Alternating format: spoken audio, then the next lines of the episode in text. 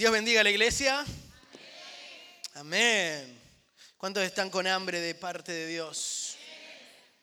Aleluya, es un privilegio para mí poder compartir con ustedes. Estoy muy ansioso de lo que Dios va a hacer, de lo que Dios nos va a hablar. Ya que están parados y muy lindos, voy a leer el primer versículo de esta mañana.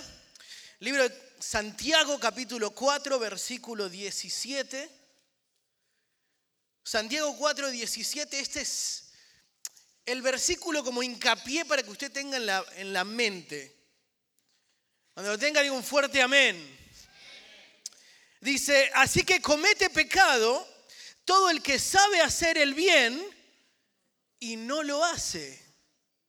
Comete pecado todo el que sabe hacerlo bien y no lo hace. Decirle que está a tu lado, no te podés hacer el loco. Si sabes hacer bien y no lo haces, hay consecuencias. Ahí donde está, cierra tus ojos, Espíritu Santo, gracias. Gracias por el privilegio de poder estar en este lugar, en tu casa. Gracias por la cita que hiciste con cada uno de nosotros. Gracias por poner esta palabra en mi corazón. Te pido que así como tú me la entregaste a mí, que yo te la pueda dar a tu pueblo y tu pueblo pueda crecer, ser confrontado. Abre los ojos de tu iglesia, los oídos para que puedan escuchar, oír y retener tu palabra. Y prometo que a ti te daremos toda la gloria, la honra, porque solo tú te la mereces. Amén y amén. Tome asiento.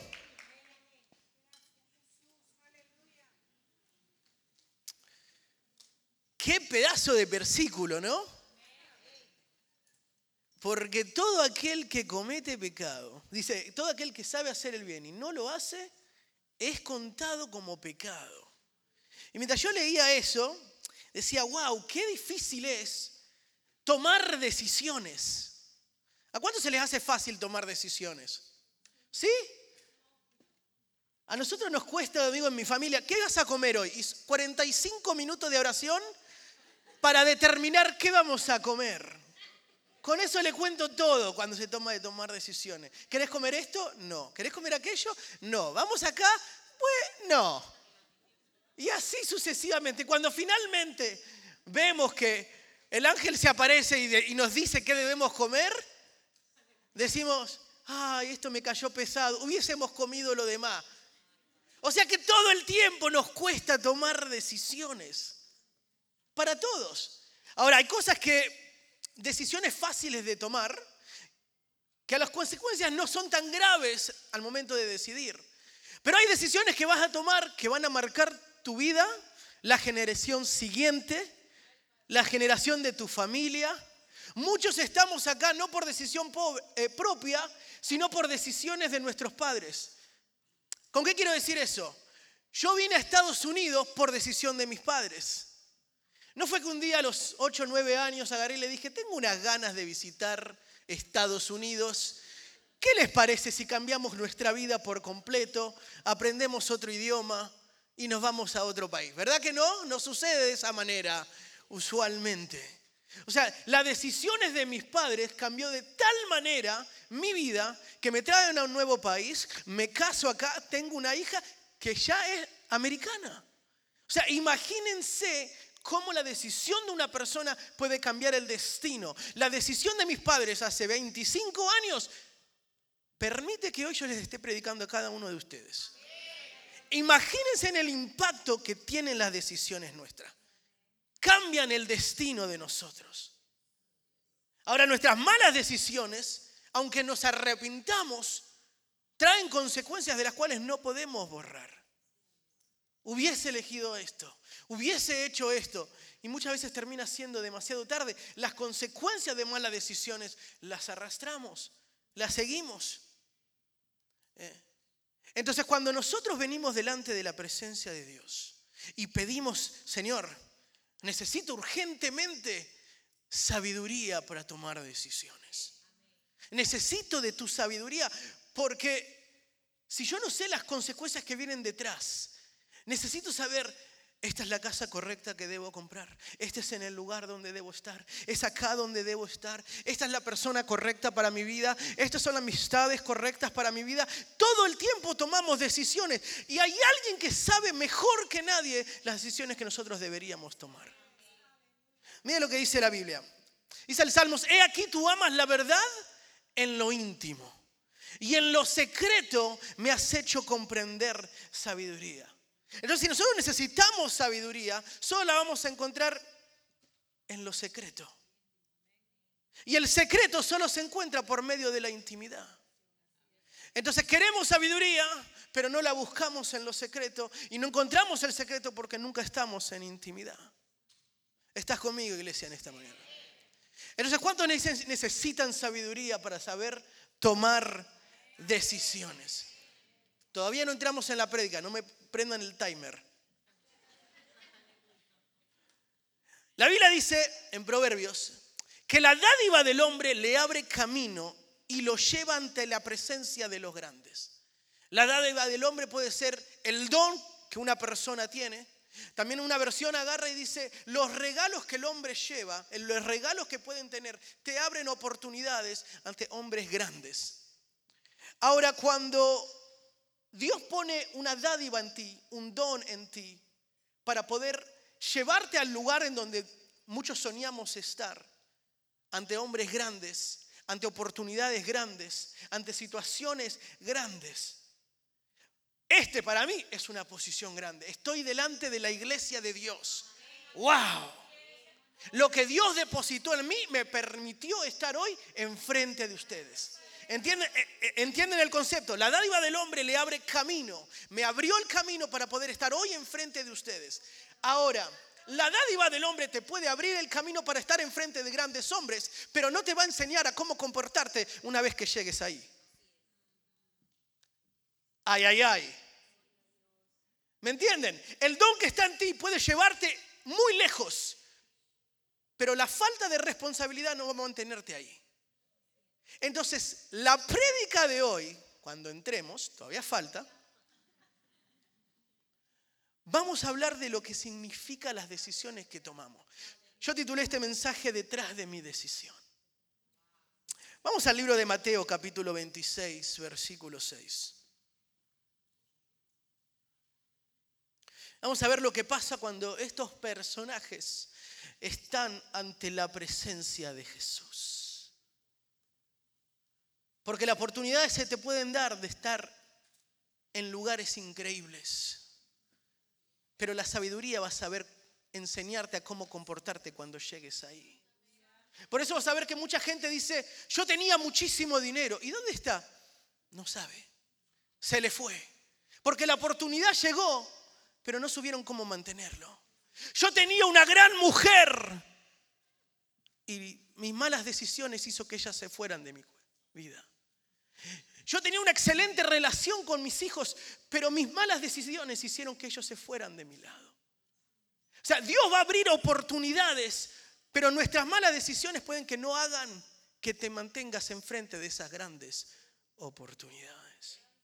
Miren lo que sucede. Mateo capítulo 26, versículo 6. Vamos a leerlo todo y después vamos a ir quebrándolo por parte. Estando Jesús en Betania, en casa de Simón llamado el leproso, se acercó una mujer con un frasco de alabastro lleno de un perfume muy caro y lo derramó sobre la cabeza de Jesús mientras él estaba sentado a la mesa. Al ver esto, los discípulos se indignaron. ¿Para qué este desperdicio? dijeron. Podía haberse vendido este perfume por mucho dinero para darlo a los pobres.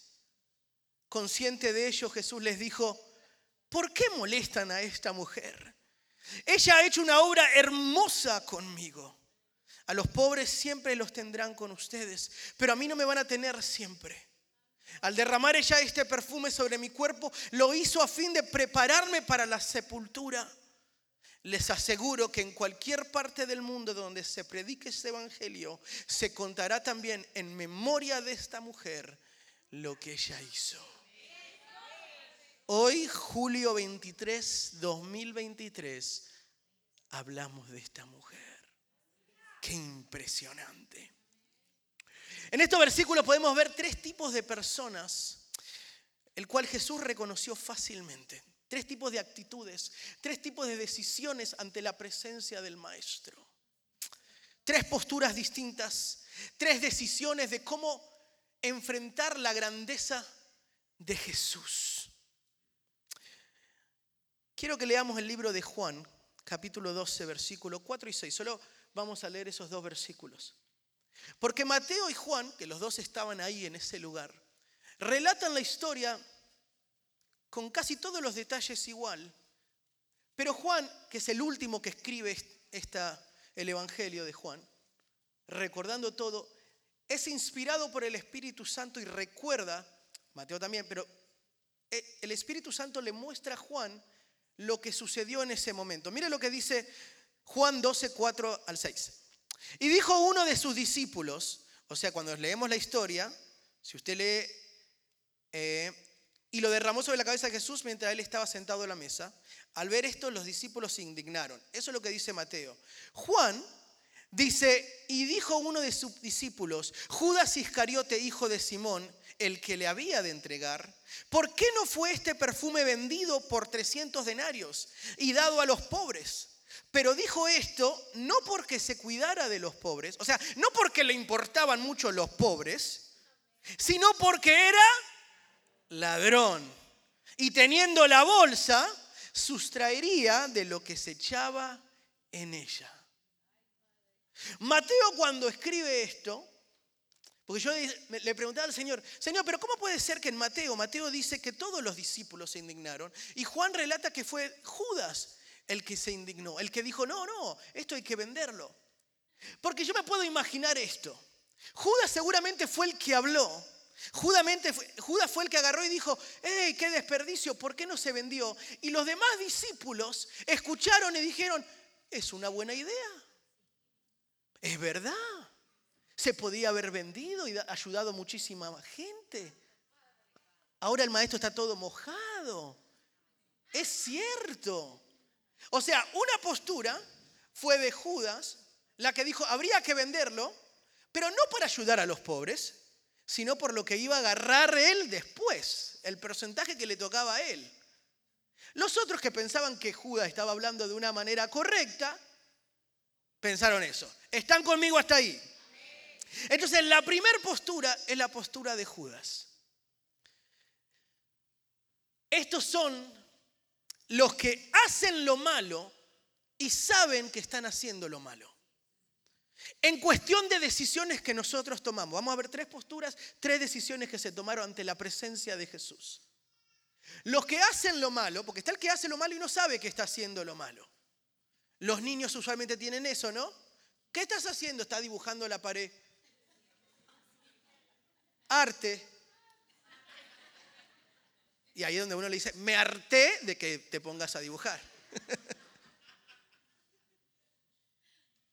¿Saben qué? Pero dije, bueno, no sé, pensé que a mi mamá le gustaría.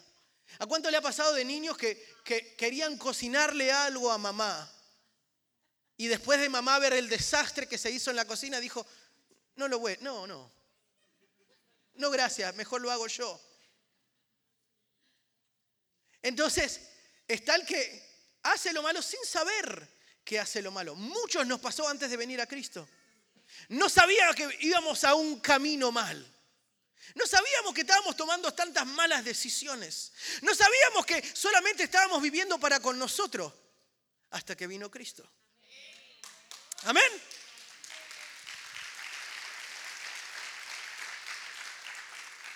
Pero estos son, el punto número uno, son aquellos que hacen lo malo y saben, están conscientes de que hacen lo malo.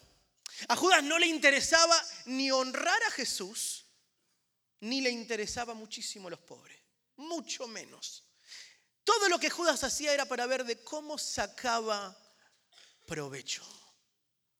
Cuando nosotros empezamos a vivir de esa manera, en donde todo lo que hago es para ver en qué me beneficia a mí, se arma un destrozo espiritual en nuestras vidas.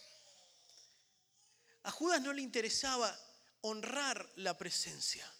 No le interesaba ni el perfume ni la gente que estaba alrededor, sino dijo, hey, acá se me perdió la oportunidad de que yo me hiciera unos pesitos extras.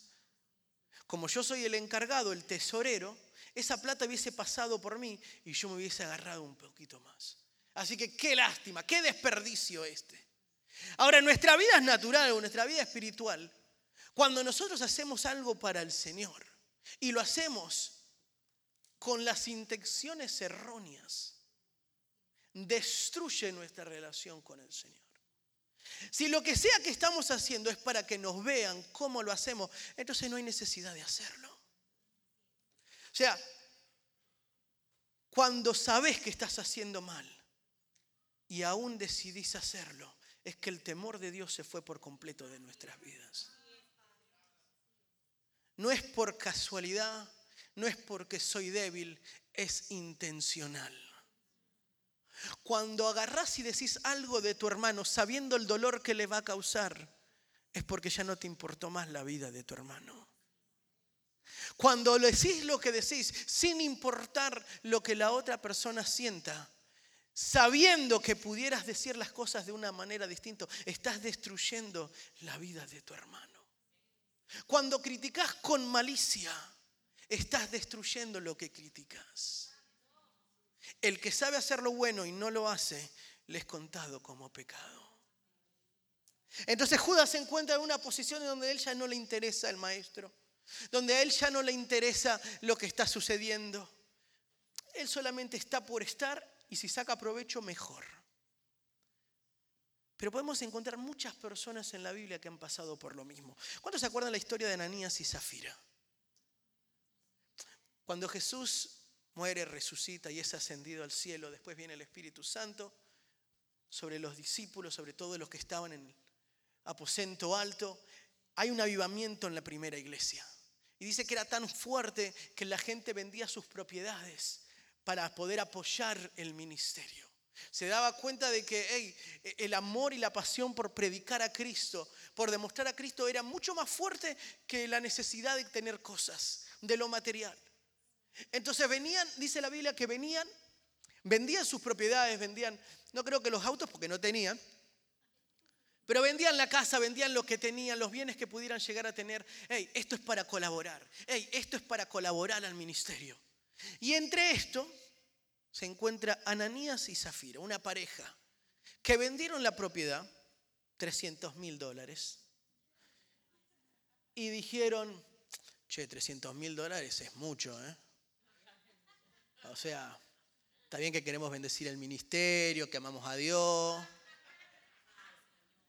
pero mira que 300 mil no los tiene cualquiera, la época en la que vivimos empezaron a hablar en uno con el otro. ¿Mm? Sí, sí, no, estuvo muy linda la alabanza, pero... Ay, ay, ay. No, no, sí, Pablo predica increíble, ¿no? Pedro, Pedro te sana hasta con la sombra. Pero 300 mil dólares. Mira, vamos a decir que la vendimos barata, 50 mil. Está bien, le estamos dando 50 mil. ¿Se van a quejar por 50 mil? No, Vamos a decir que lo vendimos por 50 mil, entregamos 50 mil y todos nos van a celebrar como que ganamos el mundial. Esa era la conversación más o menos. Le debo errar una o dos palabras de la conversación. Van ante la iglesia y dicen, hemos vendido nuestra propiedad. El Señor nos movió para vender nuestra propiedad, la vendimos por 50 mil. Aquí les entregamos por todo lo que lo vendimos. No nos queremos quedar con nada. ¿Sabían que estaban haciendo lo malo? No les importó. Y les dice, ¿vos pensás que vas a poder engañar a Dios? ¿Acaso Dios no estaba en la venta? Si Dios te lo entregó, vos podías hacer con lo que Él te dio lo que quisiera. ¿Qué, querés ganar? Que la gente te mire, que la gente te aplauda, que la gente te diga, wow, mira qué dadivoso es esta persona. Vos podías decir, lo vendí por 6.500 o por 70 millones y dar lo que vos quieras. Pero a Dios no lo podés engañar. Podemos venir y mostrar, ay, cómo bailo en la presencia. Pero Dios te dice, tus pensamientos están fuera de mí. Miren cómo vengo, ay, qué ajustada mi corbata. Y Dios te dice, no significa nada si tu corazón no está en este lugar. Podés ver el, ser el primero en llegar y el último en irte. Llorar por completo. Y Dios te dice, yo conozco tus intenciones. Yo sé por qué lo haces o para qué lo haces. Está el que sabiendo que está haciendo mal, su corazón está tan lejos de Dios que decide continuar haciéndolo. Ya no le importa quién lastima, ya no le importa quién engaña. Está en un. El, el pecado ha sumado tanto en su corazón, ha oscurecido de tanto que ya no siente nada. No le interesa nada, no le importa nada. Lastima por lastimar, habla por hablar, golpea por golpear y ya no siente, no siente al Espíritu Santo diciéndole, hey, estás haciendo mal. Elige hacerlo. ¿Cuánto conocen la historia de Caín? Caín y Abel en el tiempo en donde tenían que ofrecer sacrificios, ofrecer lo que tenían. Sabían, habían sido enseñados lo que significaba poder entregarle a Dios lo que a Él le pertenece. Poder dar el comienzo, el principio, lo mejor para Dios. Y dice la Biblia que Abel eligió la ovejita más linda que tenía. No tenía ni una sola mancha, era la, cosa más hermosa. Y dijo, esto es para mi Señor. Esto yo lo voy a ofrecer en saque. Esto es lo mejor que yo tengo. Esto, Señor, mira lo que hermoso. Vos me has dado tanto, pero esto es lo más hermoso. Esto es lo que hoy te quiero ofrecer. Y Caín, que trabajaba la tierra y dice, tanto me costó que estos tomates crezcan y yo tengo que darle el más rojo, el más gordito. No, este con una ensalada, ¿sabe cómo va? No, no, no. Este tomate, este tomate, no sé, como que tiene algo ahí. Total, se va a quemar. Eh, no es como que el Señor lo va a comer, no importa. Nadie ve. Agarró ahí una lechuga que no la quería ni el perro, algunos tomates, lo que estaba ahí en la granja y lo ofreció en sacrificio. Y dice la palabra que Dios vio con desagrado el sacrificio. Y el muy sinvergüenza se ofendió. Se ofendió tanto que Dios mirara con agrado la actitud de su hermano y con desagrado de él que Caín mata a Abel. ¿Hasta dónde puede llevar el desprecio que uno puede llegar a tener? Los celos. ¿Caín sabía que estaba haciendo mal? No importó. Porque estaba tan cegado en sacar provecho, en qué me beneficia a mí, en qué puedo mejorar yo. Yo tener que entregarle a Dios, no, no, no, yo quiero que Dios me dé. No me pidan que yo dé. A mí predicame de cuánto Dios me va a dar, no de cuánto yo tengo que entregar. No, no, no, está muy lindo que es mejor dar que recibir siempre y cuando sea el Dios el que da. Y esa es la actitud sabiendo hacer lo malo y pudiendo cambiar, hace lo malo igual. Sabiendo lo que es malo, deciden seguir con su maldad. Que el Señor nos guarde, que el Señor nos dé sabiduría, que el Señor tenga misericordia de nosotros y que nuestros ojos puedan ser abiertos para darnos cuenta de nuestras actitudes, de ver cómo no me importa que esto le lastime, lo voy a seguir haciendo. No me importa que esto le haga daño, lo voy a seguir haciendo. No me importa tanto lo que opine Dios, sino de que, ¿qué piensan los demás de mí? Saúl sabía que estaba haciendo mal, pero ¿sabe qué le importaba? Que no le quitaran el reino. Samuel le dice, Dios te dijo que me esperaras, era yo el que tenía que hacer el sacrificio. Dice el Señor que a partir de ahora el reinado te es quitado por siempre. ¿Sabe lo que dijo Saúl? No, no, no, no, que no se entere nadie. Que no se entere nadie. Esto que quede entre nosotros dos. No, no, no quiero que sepa nadie.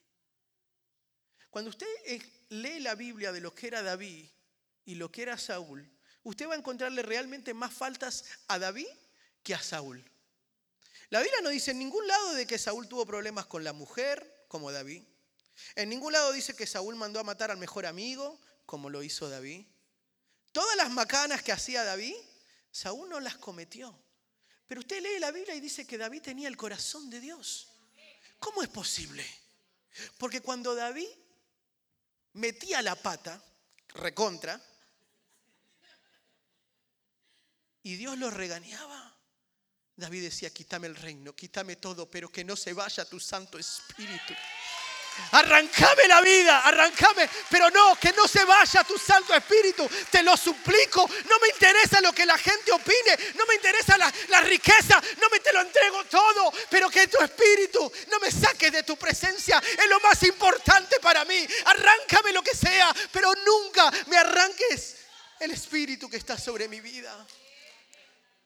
A Saúl no le importaba la presencia, le importaba que la gente lo mirara. Ahí viene el rey, ahí viene el rey.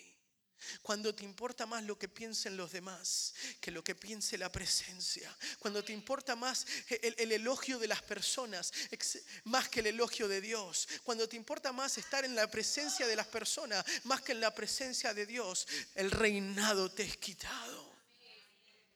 ¿Estás conmigo? Vamos al segundo punto.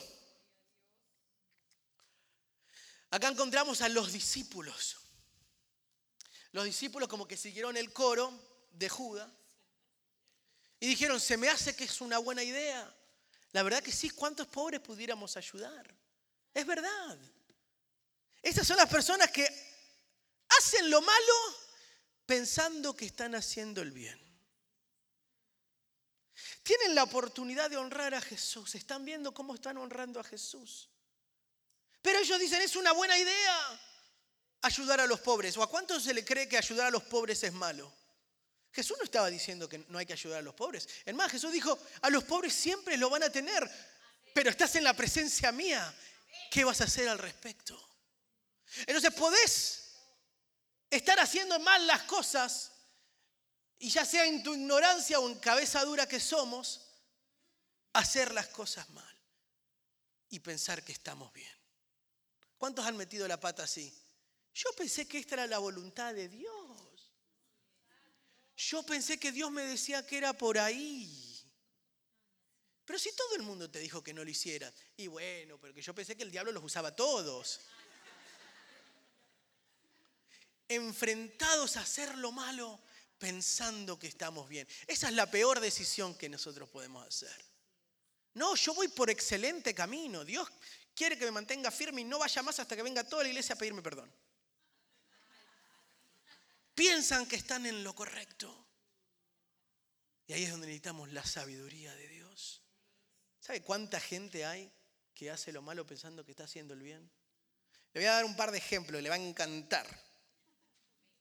Mire, la Biblia dice, hay caminos que al hombre le parece derecho, pero su fin es camino de muerte.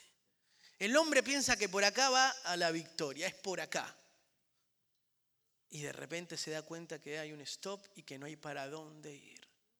Vas caminando, tanto te cansaste caminando para ese lado solo para darte cuenta que fue para nada. Dios agarra y le promete a Abraham proféticamente que le va a dar un hijo. Y que por medio de ese hijo, ese hijo se va a convertir en una nación inmensa en cual todas las naciones de la tierra serán bendecidas. Sin ni muy lejos, nuestro pastor está ahí mismo, ¿no? En Israel. Pero hay un pequeño, pequeño asunto con todo esto, es que Abraham es más viejo que los consejos. Y Sara, Sara, pobrecita, también está viejita. Es un pergamino la pobrecita. Y para colmo, no solamente de que ya en Denis come casi gratis de lo viejita que es, es estéril. O sea, es imposible sobre imposible más imposible multiplicado por 10. No hay manera. Pero Sara dice, tengo una idea espectacular. Vamos a echarle la mano a Dios, porque Dios está ocupado. Y a lo mejor la profecía se cumpliría si vos agarrás a mi criada, que es mi pertenencia, tenés un hijo con ella y es como que yo era. O sea, la criada después la dejamos y nos quedamos con ese hijo. Abraham vio a la criada que no estaba nada mal, y dijo, se me hace una excelente idea. ¿Sabes qué? Yo no te quería decir nada, pero si vos sentís de parte de Dios que es por ahí, si, si vos sentís que Dios te dice que me digas que es por ahí, yo no te voy a desobedecer, amada mía. Haciendo lo malo, pensando que están haciendo el bien. No, no, es por ahí. Hasta el día de hoy, los judíos están peleando por la decisión de Abraham y Sara. Hasta el día de hoy, las consecuencias de, a lo mejor es por acá, están pagando. Porque creen que están haciendo. Creen que, que a Dios hay que ayudarlo. Es que Dios ya se tardó. A lo mejor no es por ahí, a lo mejor Dios quiere que nosotros hagamos algo. No, no, Dios nos dijo que esperemos, yo sé, pero cuesta esperar. Y yo digo, Sara, si ya tenés 90, que tengas 95, ¿qué cambia? Si ya sos estéril, más estéril no vas a ser. El viejo que no corre ni un rumor, no es que se va a hacer joven. El milagro está a la puerta. Seguí esperando. ¿Por qué tenemos la necesidad de querer ayudar a Dios en todo? ¿Por qué queremos ayudar a Dios? ¿Por qué queremos meternos en lo que le pertenece a Él? No, no, no, no. Dios, déjamelo a este lo corrijo yo. Déjame a mí que a esta la cambio yo. Que a este lo cambio yo. Entonces Dios se hace a un lado y dice, bueno, a ver qué sale de todo este desastre. Y cuando de repente Dios cambia el vientre de Sara. Le dio como 25 Red Bull a Abraham.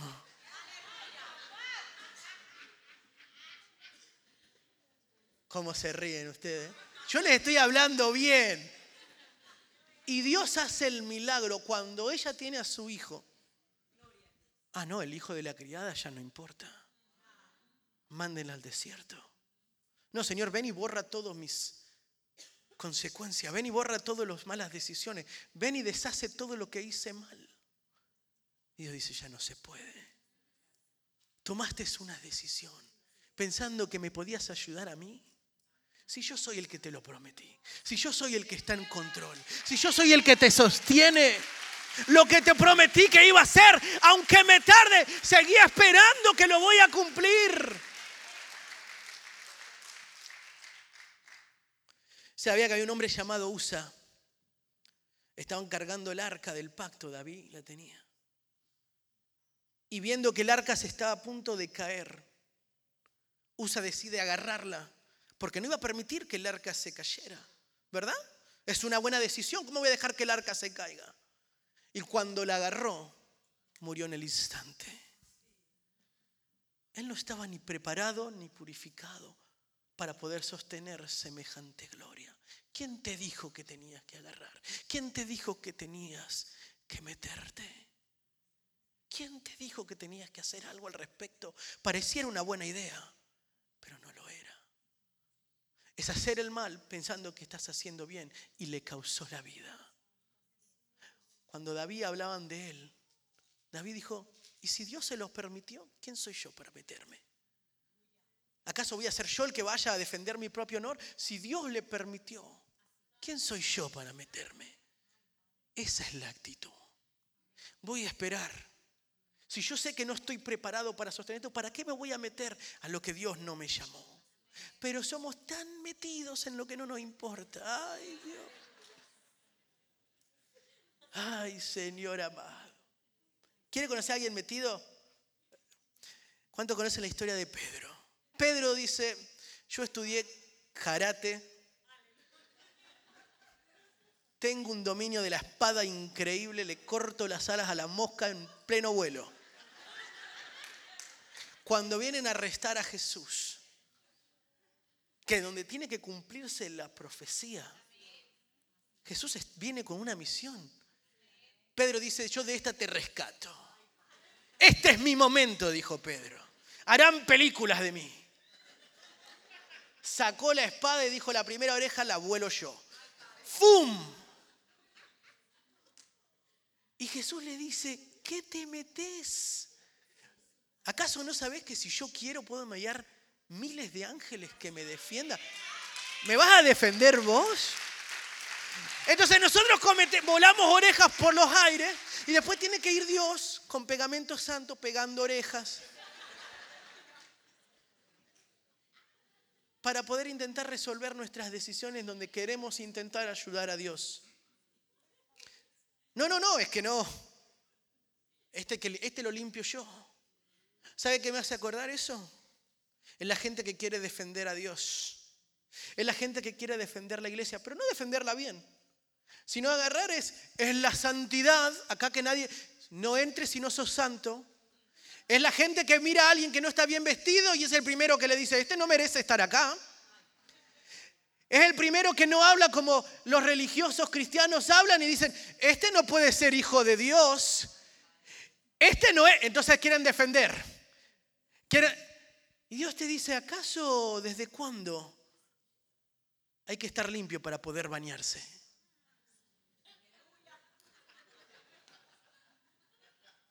Son los enfermos los necesitados de médicos. ¿Qué querés cuidar? abran las puertas, que vengan todos los necesitados, que vengan todos los quebrados, todos los, los, que, los que no conocen, los dañados, los lastimados, los que el mundo ya no da para nada. Eso es lo que Dios quiere utilizar. Eso lo, porque eso éramos nosotros. Te aseguro que la camisa bien planchada no oculta el corazón dañado. Pero queremos proteger. No, no, no, no, que no se sienten ahí.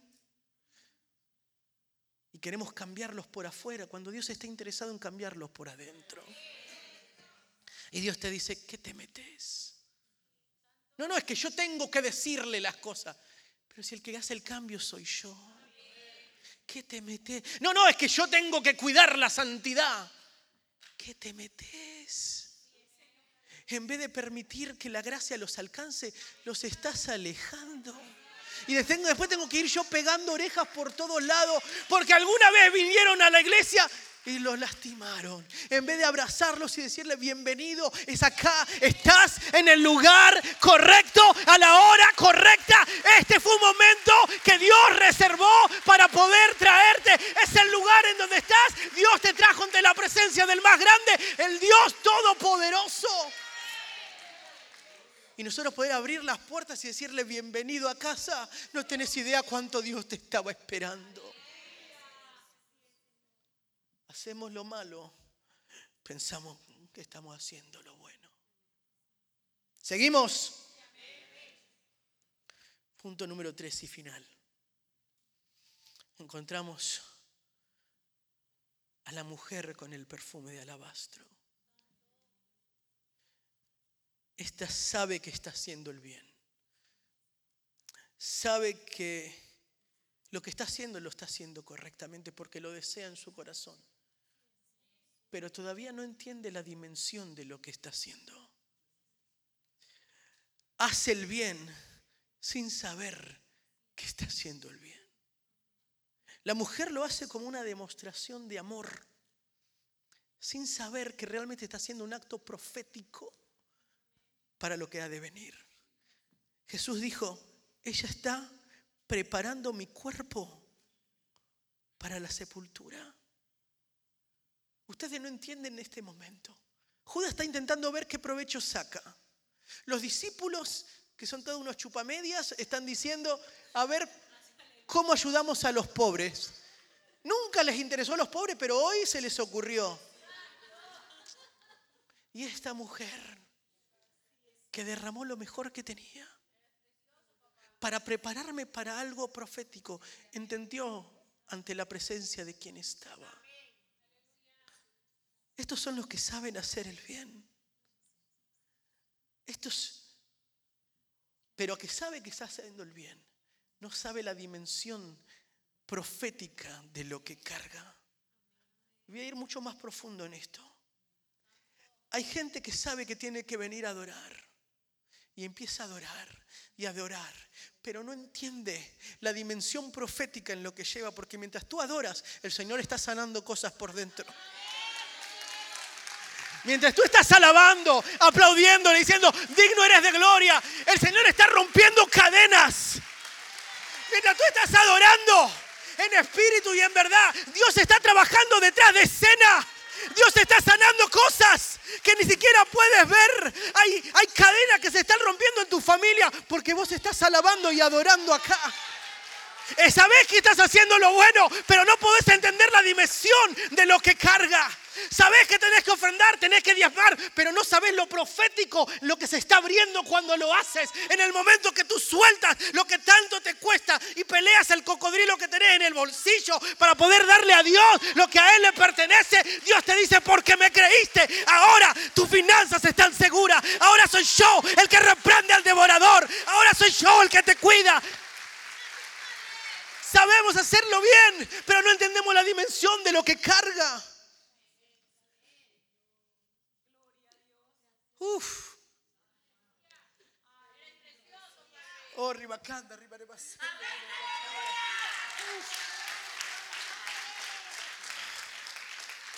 María estaba ungiendo al maestro sin saber que sería la última oportunidad de ver al maestro y disfrutarlo. Era su último momento. Todo lo tomaron como una noche más. Todo lo tomaron como un servicio más en donde se juntaban. Pero María dijo, este es mi momento. Y Jesús dijo, quedará grabado por los siglos de los siglos. Donde se predique el Evangelio. Será recordado este momento. ¿Cómo adorarías si supieras que es tu última adoración? ¿Cómo alabarías si supieras que es tu última? Si Dios te dice, voy a arrancarte las cuerdas vocales después de este servicio, ¿cómo adorarías? ¿Cómo alabarías? ¿Qué le pudieras decir?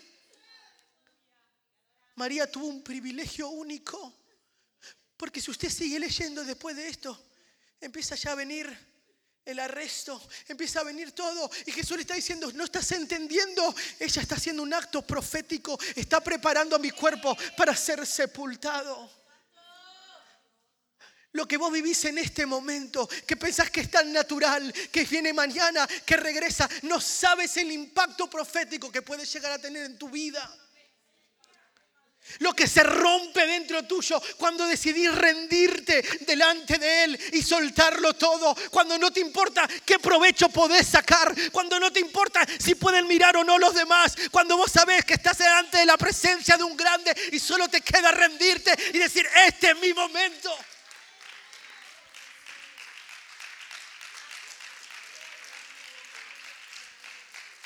Es increíble cuando Dios planifica algo en nuestra vida y nosotros lo hacemos por hacer sin darnos cuenta.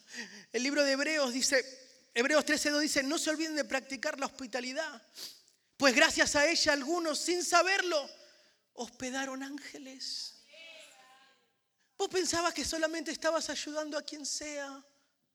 Eran ángeles en tu casa. Jesús dijo, porque lo hiciste con uno de mis pequeños, lo estás haciendo a mí a mí. Imagínate el impacto en los cielos que tiene cuando elegís hacer las cosas bien. La dádiva del hombre abre puertas y te presenta ante hombres grandes, hombres de grandeza.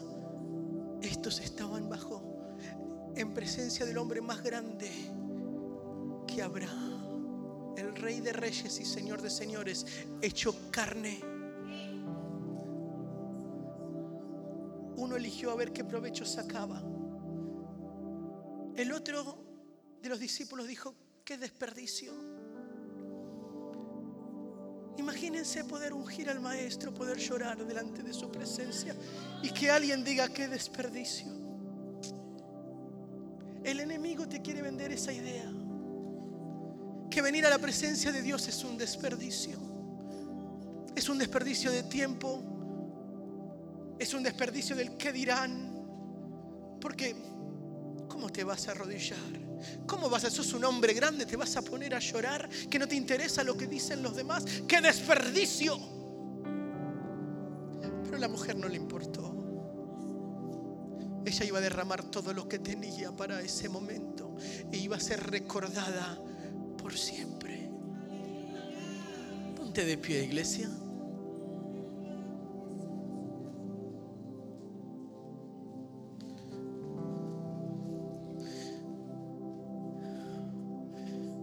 Yo no sé cuántos necesitan sabiduría para aprender a tomar decisiones.